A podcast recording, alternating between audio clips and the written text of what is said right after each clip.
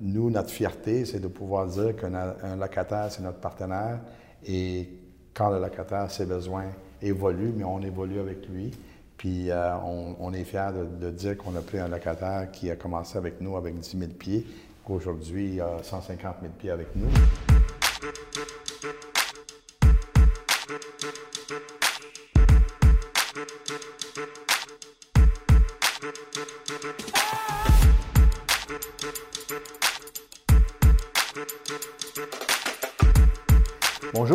Ici Bernard Charland, courtier immobilier commercial chez PMML. Alors aujourd'hui, dans le cadre des entrevues de PMML.tv, j'ai le plaisir et l'honneur de m'asseoir avec M. Vincent Chiara, président fondateur du groupe MAC. Vincent, bonjour. Bonjour. Merci beaucoup pour l'invitation. Avec plaisir. Très, très apprécié. Alors, Groupe MAC a 20 ans cette année. Euh, groupe MAC, euh, c'est plus de 30 millions de pieds carrés, toutes catégories euh, confondus, donc euh, des propriétés industrielles, commerciales, euh, commerce de détail et euh, de bureaux. Québec, Ontario, donc, et aussi dans le segment multirésidentiel, plus de 5000 portes. Aujourd'hui, on va plus focuser sur bureaux industriels, commerce de détail, mais dans un premier temps, félicitations pour vos 20 années. Merci. Merci. plus de 80 propriétés, beaucoup de de, immeubles trophées. on peut parler juste en Montréal du 1100 René Lévesque, euh, l'édifice Sun Life, la tour de la Bourse, euh, la tour CIBC. Euh, mais Groupe Max, c'est aussi un, investisseur qui, met de la beauté là, où il investit. Donc, on parle de beaucoup de propriétés qui ont été acquises et qui demandaient des reconversions. Je vais te laisser peut-être nous donner, euh, parler de certains moves comme 780 Brewster, 405 Ogilvy. C'est quoi la vision euh, et l'engouement en arrière de ces investissements-là par rapport à des catégories euh, A, dont les, des, revenus bien stabilisés du centre-ville? Donc, un, segment de notre entreprise était de repositionner des immeubles, entre autres des immeubles industriels ou des anciens immeubles de bureau euh, qui avaient besoin d'être repositionnés, soit parce qu'ils étaient vacants, soit parce qu'ils étaient désuets. Et euh, on a, on a euh, commencé à, chercher des immeubles dans des secteurs qui, selon nous, étaient des, quartiers qui étaient, qui étaient gagnants pour un développement. Alors, il y avait certains critères qu'on s'est fixés pour reconnaître ces, ces immeubles. Et euh, c'est un peu toujours les mêmes critères. On s'assurait que la localisation était, bonne, qu'elle était à proximité d'un transport en commun, souvent des, euh, des métros. Euh, s'assurer qu'on était dans un quartier où il y avait beaucoup de services. Donc, quand on parle de services, on parle de restauration, on parle de gym, on parle de, de, pour alimenter, on parle de tout ce que les gens ont besoin à l'extérieur de leur travail, donc des services. En plus qu'on pouvait avoir euh, des, des, endroits où les gens pouvaient habiter, donc des résidences, où les gens pouvaient habiter à proximité de leur lieu de travail. un autre critère qui était important aussi était la proximité au centre-ville. On, a constaté que la proximité au centre-ville, qui est un épicentre où il y a des services, il y a des, euh, des, centres de, de, divertissement, puis il y a de l'habitation, était souvent gagnant pour, euh, pour des nouveaux développements, que ce soit bureau ou autre. Évidemment, ces, ces, nouvelles immeubles qu'on regardait, on cherchait des immeubles qui avaient un certain caractère, un certain caractère qui permettait à, aux usagers d'être dans des lieux intéressants, euh, souvent des, euh, immeubles euh, avec des structures de bois, des structures d'acier, en béton, pour vraiment s'adapter aux nouveaux usagers ou à une nouvelle génération qui, aiment travailler dans des espaces qui sont le fun. Pour les nouvelles industries aussi, l'industrie de l'informatique, l'industrie du design, euh, toute l'industrie qui, euh, attire la nouvelle génération. Et on s'éloigne beaucoup dans ces, bureaux-là du bureau traditionnel, de plafond suspendu dans des tours à bureaux. Donc, c'était des, critères qu'on cherchait dans le redéveloppement. Et à titre d'exemple, pardon, le 580 Booster était dans un secteur de Saint-Henri.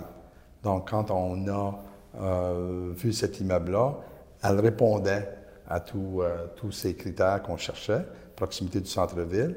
Mais quand on l'a fait, c'était un peu euh, avant-gardiste, c'était un peu osé d'aller à Saint-Henri, puis développer un, édifice à bureau.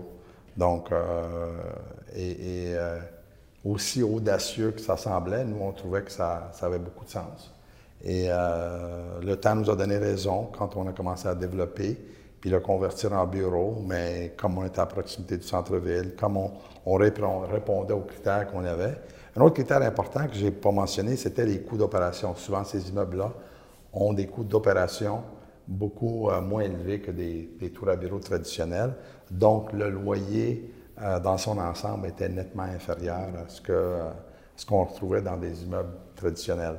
Donc, l'ensemble, le package faisait en sorte que ces immeubles devenaient intéressants.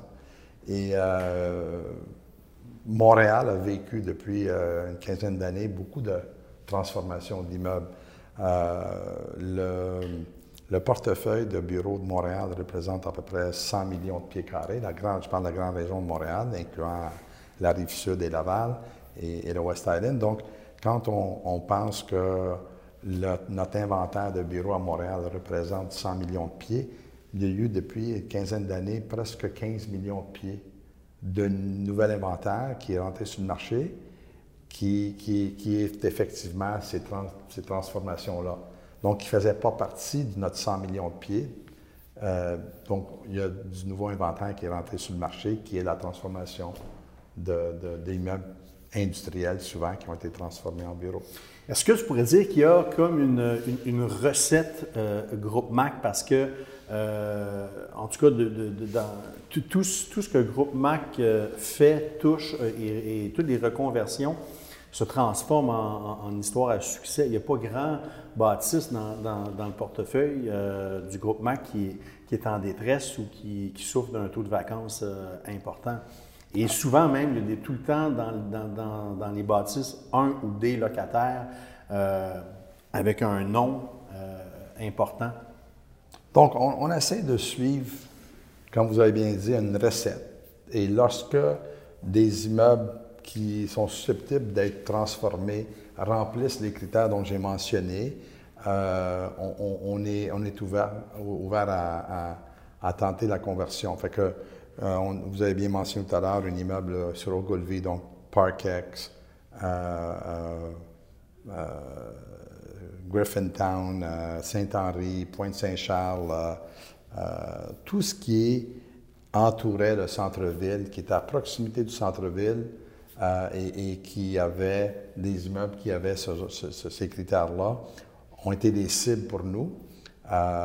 évidemment, on a toujours tenté de lui donner un, touche intéressant parce que, bon, c'est ce que les gens recherchent. Donc, on touche une touche unique chacun. Hein, sont tous, euh, Souvent, ces immeubles-là avaient déjà euh, des, touches uniques par leur caractère euh, initial, mais on a essayé de faire ressortir ces points-là lorsqu'on les, on les convertissait. Vincent, est-ce que tu te souviens de ta première transaction?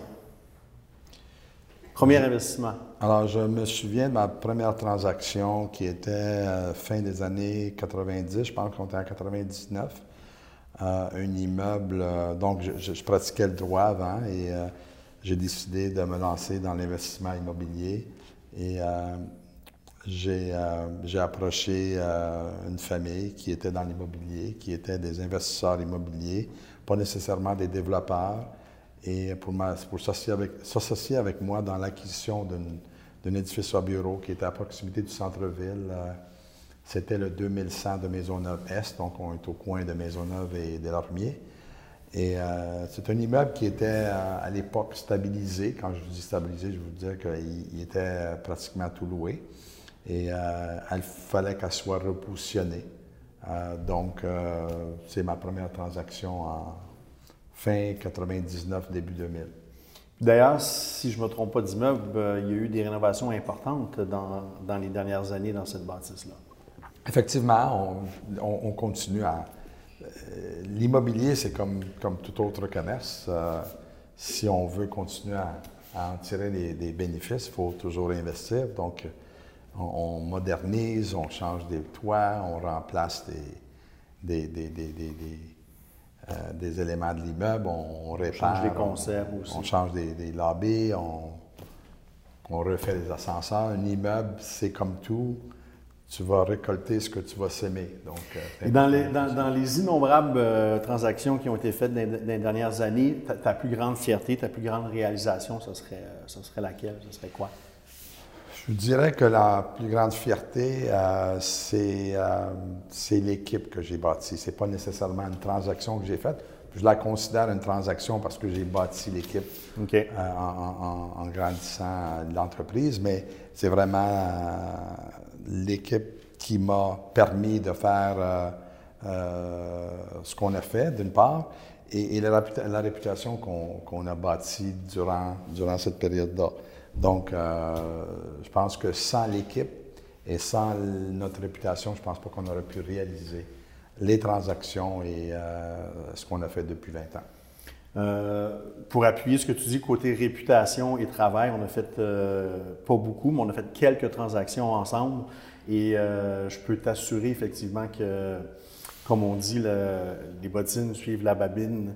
Et vous avez une très bonne réputation. Puis je, tiens à mentionner aussi Groupe Mac, vous êtes un des propriétaires les plus coopératif et, ami avec euh, la communauté du courtage. Donc, euh, ça, c'est un gros merci. C'est quelque chose de vraiment, vraiment plaisant. C'est le fun de faire des deals avec, euh, avec vous autres. C'est important parce que nous, notre, notre culture corporative, c'est vraiment de considérer nos partenaires des partenaires.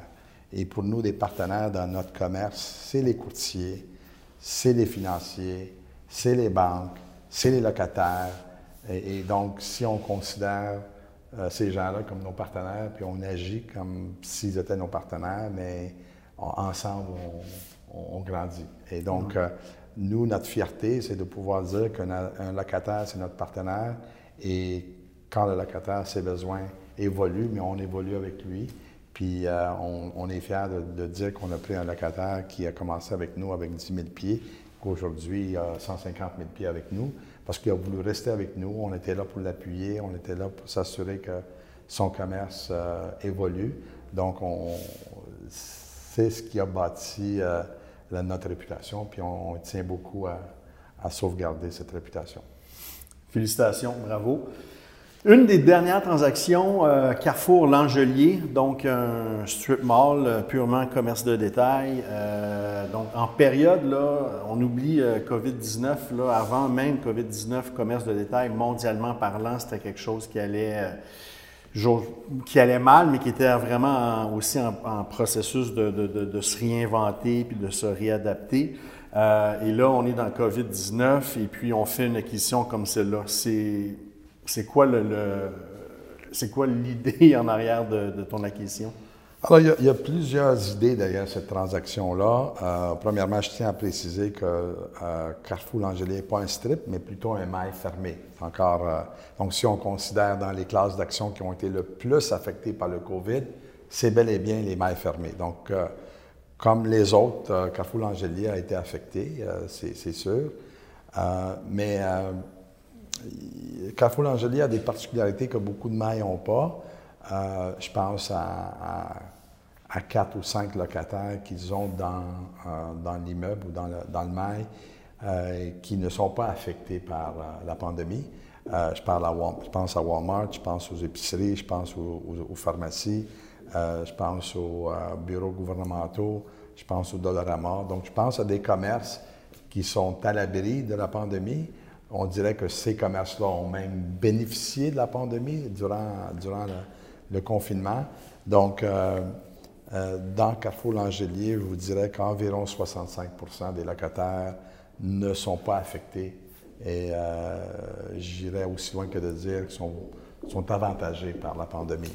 Sauf qu'on ne peut pas faire des transactions sur la base de la pandémie parce qu'on ose croire et on ose espérer que c'est de passage et que dans quelques semaines, quelques mois, on va, on va dire que la pandémie puis COVID-19 est derrière nous.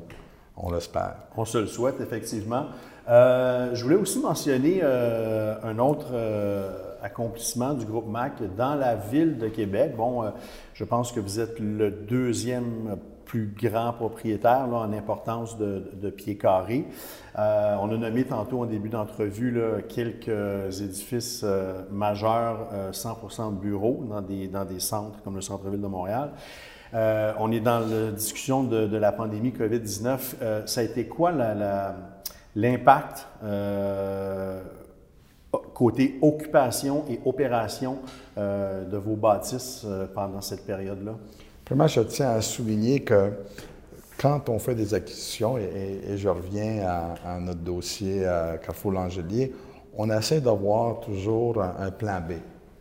Et, euh, on essaie en termes de diversification de portefeuille ou dans l'acquisition? Non, dans l'acquisition en question. Donc, euh, à, titre d'exemple, dans Carrefour Langelier, le plan B, c'est d'avoir un terrain de pas loin d'un million de pieds carrés euh, au coin de l'Angelier et Jean Talon, euh, où on euh, s'apprête à, installer la nouvelle ligne bleue, donc la station de métro L'Angelier au coin du centre d'achat.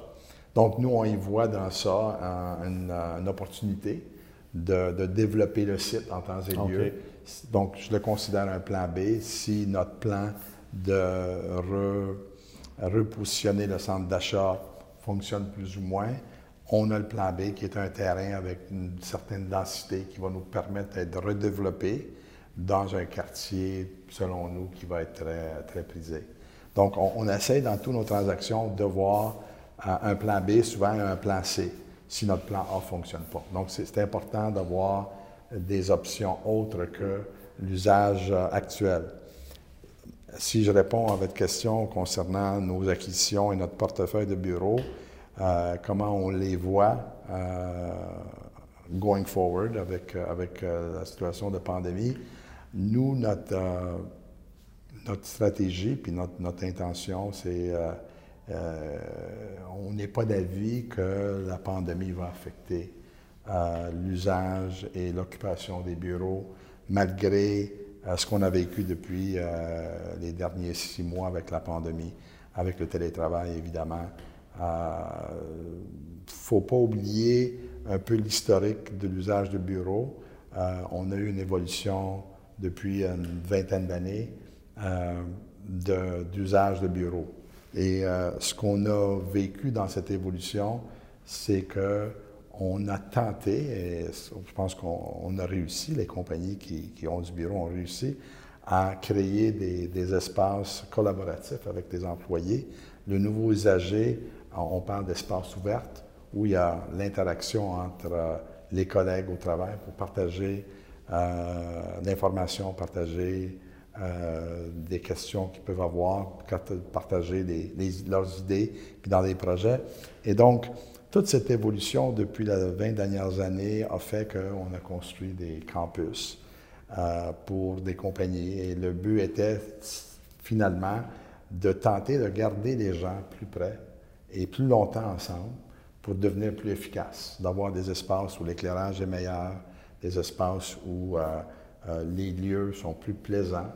Euh, on a donné des, centres de conditionnement physique, on a donné des garderies dans ces bureaux-là, on a donné des, espaces pour, pour divertissement, des cafés, des, des, restaurants, justement pour que les gens passent plus de temps ensemble. Et quand des employés, des collègues de travail passent plus de temps ensemble, par la force des choses, ils vont parler de dossier, ils vont parler de travail. Quand ils ont fini de parler de hockey puis d'autres choses, d'auto, ils finissent par parler de, euh, de, travail et ça les rend plus efficaces.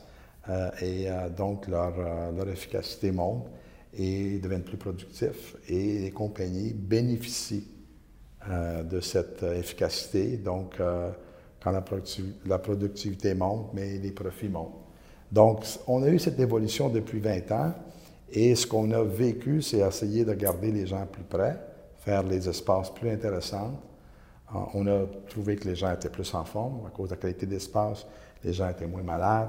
Donc, on, a créé des espaces vraiment pour le bien-être des employés et euh, je ne crois pas qu'on peut remplacer euh, cette, cette façon de faire par le télétravail. Je pense que euh, les gens qui ont vécu maintenant depuis le mois de mars euh, cette pandémie, le télétravail, euh, réalisent qui ne sont pas sûrs s'ils aiment ça. C'est souvent difficile quand tu es pris dans un petit appartement de partager ta vie privée avec ta, vie de travail quand tu es pris dans un appartement. Donc, il n'y a, pas de, rupture entre les deux. Les gens trouvent ça lourd. Nous, par exemple, dans plusieurs bureaux qu'on a, euh, dans le commerce chez Groupe Mac et dans d'autres commerces dans lesquels on participe en tant qu'associé, on a constaté que lorsqu'on a donné le choix aux gens de travailler de leur résidence ou de venir au bureau, on a eu une, forte euh, euh, pousse vers les gens qui sont venus au bureau. Ici, chez Groupe Mac, euh, on a 150 employés, puis je vous dirais que 90% sont revenus au travail. Par choix. Par choix parce qu'ils avaient l'option de rester et travailler à distance. Donc, je pense que les employés préfèrent être dans un milieu de travail ils préfèrent euh, partager avec d'autres. Euh, ils préfèrent se mesurer à leurs collègues de travail. Euh, je pense que l'employeur, de son côté, c'est un peu la même chose. et c'est difficile de bâtir une culture corporative quand tu travailles à distance. C'est difficile d'instaurer aux, employés la culture qu'on veut. Donc, je pense que tout ça mis ensemble, on, on, finit par être moins efficace, même si au début, certains gens trouvaient qu'on sauvait du temps dans, le transport, au bureau, puis euh, on réalise que finalement, quand on met tous euh, les, bénéfices de travailler dans une ambiance de travail, pour les raisons que j'ai déjà mentionnées, qu'on a perdu l'efficacité.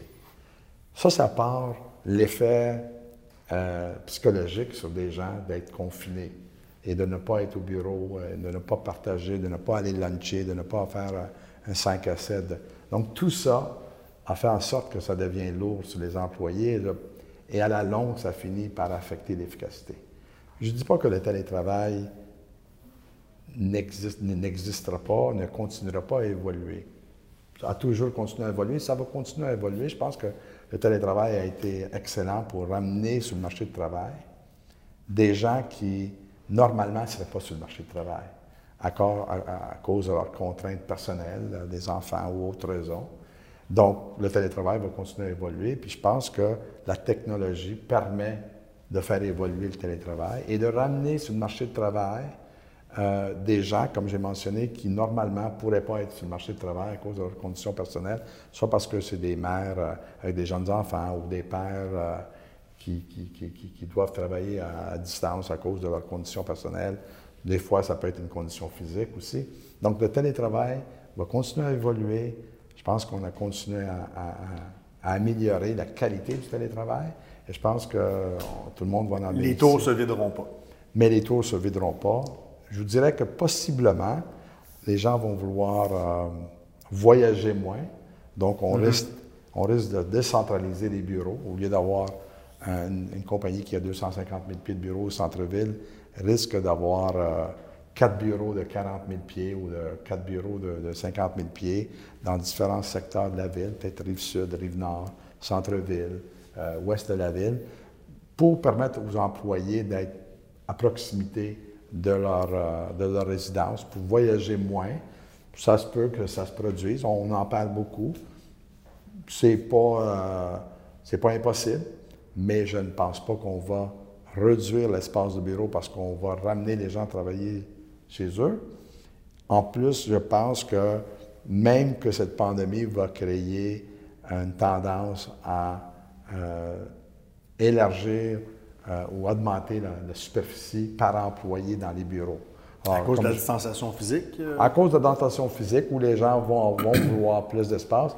Quoique on commençait déjà à vivre une une situation, on, on tire l'élastique, on tire l'élastique. Depuis 20 ans, on avait une moyenne de 220 pieds carrés par employé dans les bureaux. Depuis 20 ans, on a baissé ça à 80. Là, on poussait à 80 pieds carrés par employé. Et on a vu une tendance avant la pandémie de ramener le pendule vers, vers, une superficie plus importante.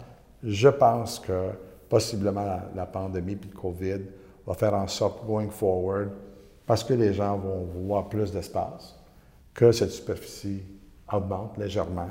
Mais, euh, euh, je suis convaincu qu'on ne réduira pas l'espace à cause du télétravail. Changement de sujet. Le move immobilier en arrière de l'acquisition, l'acquisition potentielle de Air Transat, on ne pas partir de rumeurs. Donc, euh, je pense qu'il y, a deux ans de ça, il y a Mac était très investi dans, l'acquisition, euh, il voulait faire l'acquisition de, de, Air Transat, mais Groupe Mac, Vincent Kiera, en arrière de cette acquisition-là, c'était vraiment, il y, avait une, il y avait une vision immobilière. Oui, alors, euh, ce n'était pas notre intention en achetant, on tentant d'acheter Transat de, de, devenir une compagnie aérienne en soi. notre, notre intention à l'époque était de bénéficier euh, d'une plateforme que Transat avait très bien créée euh, pour bâtir un portefeuille, pour augmenter notre classe d'actifs dans l'immobilier. Et ce qui nous manque dans, notre, dans, nos, euh, dans nos actifs, c'est un portefeuille d'hôtels. Et, donc, on, a, on a vu en Transat cette possibilité de, développer des hôtels et de pouvoir les remplir avec la plateforme Transat. Transat bénéficie aujourd'hui, je ne dirais pas aujourd'hui pendant la pandémie, mais avant la pandémie, d'une plateforme qui leur permettait d'occuper 21 000 chambres ou presque par jour, 12 mois par année. Donc, c'est une capacité incroyable. Et Transat n'était pas propriétaire d'hôtels. Pardon, nous, ce qu'on voyait dans, dans cette plateforme, c'est de développer, construire des hôtels et les remplir, nos propres hôtels, avec la plateforme de Transat.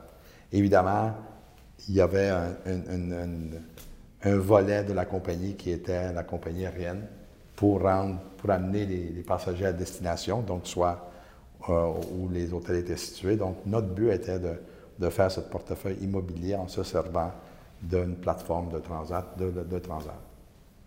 Malheureusement, ça n'a pas eu lieu, ou heureusement aujourd'hui, euh, mais euh, c'est toujours notre intention un jour de, de, bâtir un portefeuille euh, d'hôtel. OK. Et puis, euh, si je. Là, je, là, je, t'amène dans une transaction euh, majeure ici à Montréal. L'ancienne maison Radio-Canada dans le, quartier des Lumières, une, ville dans une ville. C'est une transaction, je crois, de 4,5 millions de pieds carrés. Écoute, euh, elle est connue pour certains, puis je pense qu'en général, elle est peut-être un peu méconnue. Euh, est-ce que c'est un move euh, de, terrain? Explique-nous un peu le développement qu'il va y avoir là. Qu'est-ce qui s'en vient? Des dates qu'on peut avoir aussi de livraison, etc.?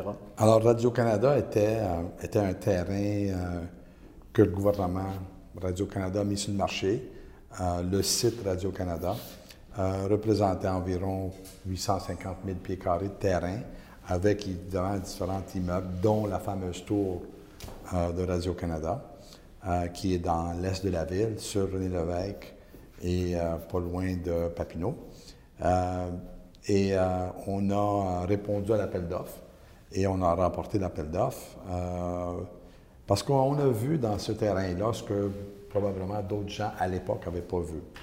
Euh, on a parlé tout à l'heure dans, l'entrevue des fameux critères. Et Radio-Canada tombait, ou le secteur où Radio-Canada était situé tombait, euh, puis remplissait les fameux critères dont j'ai parlé euh, plus tôt. Et, et, les gens, ce qu'on, je pense qu'on n'a pas réalisé à l'époque, c'était vraiment la proximité de la tour ou du terrain Radio-Canada au centre-ville. puis dans d'autres tu, l'as marché, toi, tu sais combien de temps ça prend? Je l'ai déjà marché. J'ai la tendance à vouloir vraiment euh, avoir le, le, feeling de, des sites. Et donc, j'ai déjà marché de Place Ville-Marie à Radio-Canada. Parce que selon moi, selon notre équipe, Place Ville-Marie est un peu le centre du centre-ville. Oui. Euh, donc, euh, Et combien de temps ça prend, la marche? Ben, justement, ce que j'allais dire, c'est que régulièrement, je me souviens un temps où euh, les employés qui, qui, qui, qui, travaillaient dans la tour Place de Marie marchaient régulièrement à l'ancien forum qui était au coin de, de Sainte-Catherine et Atwater, et ça se faisait aisément. Et on a constaté que la distance entre Place de Marie et Radio-Canada était inférieure à la distance de Place Vallée à l'ancien forum. Donc, si on, on parle aujourd'hui, on peut penser à, à euh, donc, c'est un peu moins que 2 km. là, tu ne déménages pas le, le Centre Bell euh, à la nouvelle maison radio Pas encore. Non, pas encore. Alors, euh, on va attendre que les Canadiens deviennent. donc, finalement, c'est une distance d'environ 20 minutes de marche, probablement 5 minutes en vélo, et en face de deux stations de métro, soit la station Papineau et l'autre station Baudry. Donc, on est à moins que 300 mètres de, deux stations de métro. Donc, évidemment, le site, pour nous, est devenu euh, intéressant euh, parce qu'on on était encore là, à proximité du centre-ville. Ce qui donne cette impression de distance, c'est qu'entre Radio-Canada et Place Ville-Marie, où on dirait qu'il y a un trou, hein, où c'est pas bâti, et, euh, et ça donne l'impression d'avoir une distance plus importante. Euh, évidemment, ça, je pense qu'on va finir par compléter le centre-ville, puis le centre-ville va se rendre à Radio-Canada. Euh, on, on, a commencé avec le CHUM, on a construit le CHUM, il y a plus de 15 000 employés qui travaillent dans le CHUM.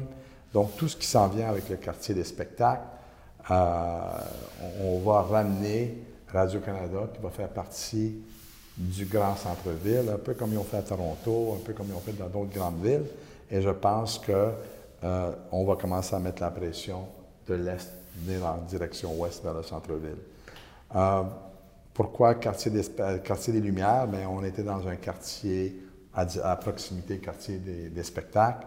Il y avait le nouveau pont, qui, euh, pas le nouveau pont, mais la nouvelle illumination du pont Jacques-Cartier en, arrière-scène.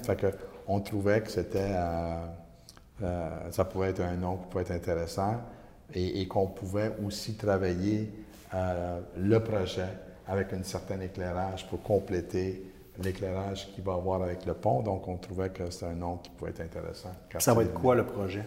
Alors, le projet va consister en, comme vous avez dit, pas loin de 4 millions, 4,5 millions de pieds carrés de densité, qui va comprendre euh, environ un million de pieds carrés de, bureaux, euh, un projet d'environ 2000 condos, euh, qui va être développé en partenariat avec Devimco. Un projet d'environ 2000 appartements locatifs de différentes qualités et pas loin de 600 portes d'appartements sociaux qu'on fait en partenariat avec, avec des coops. Et finalement, environ 350 000 pieds d'espace commercial. Euh, on est déjà pour parler avec des épiciers, des pharmacies, des quincailleries. Et que je pense qu'on va pouvoir créer en, sous-sol, où il y avait les anciens studios de Radio-Canada, un centre commercial qui va avoir un accès sur eux dans les immeubles qu'on va construire le long euh, du projet. On va faire une, rue euh, qui va être animée, qui va être la continuation de la rue de la Gauchetière. donc, ça va être un projet intéressant. On va on va garder la tour Radio-Canada. Euh, on va la moderniser. Euh, elle va être euh, un peu l'épicentre du, projet. On a souvent, comme vous l'avez dit tout à l'heure, considéré que ça va être une ville dans une ville, mais, mais il n'y aura pas de mur. Donc, ce qu'on veut, c'est vraiment intégrer Radio-Canada au secteur, au quartier, et ne pas s'isoler du quartier. Donc, euh, on, travaille beaucoup avec les groupes sociaux, les groupes de, commerce dans le coin. On veut vraiment intégrer euh, le projet à, la vie quotidienne actuelle. Je termine, Vincent, avec une des citations euh, qui, qui m'a vraiment marqué, puis commente-la un peu, même si, si elle dit ce qu'elle a à dire. Alors, je te cite. It's uh, you better overpay for gold than underpay for shit because shit will always be shit and gold will always be gold. Alors, évidemment, tu as assisté à une des conférences où j'ai probablement dit, euh, j'ai dit ça. Oui, je pense que ça, ça c'est encore plus vrai en immobilier que dans d'autres choses. Euh, j'ai toujours dit à des partenaires, que ce soit des partenaires financiers ou des banques ou autres, que euh, dans l'immobilier, il y a certains secrets. Le premier étant Quand on parle de, marketing, on parle de location, location, location. Et, évidemment,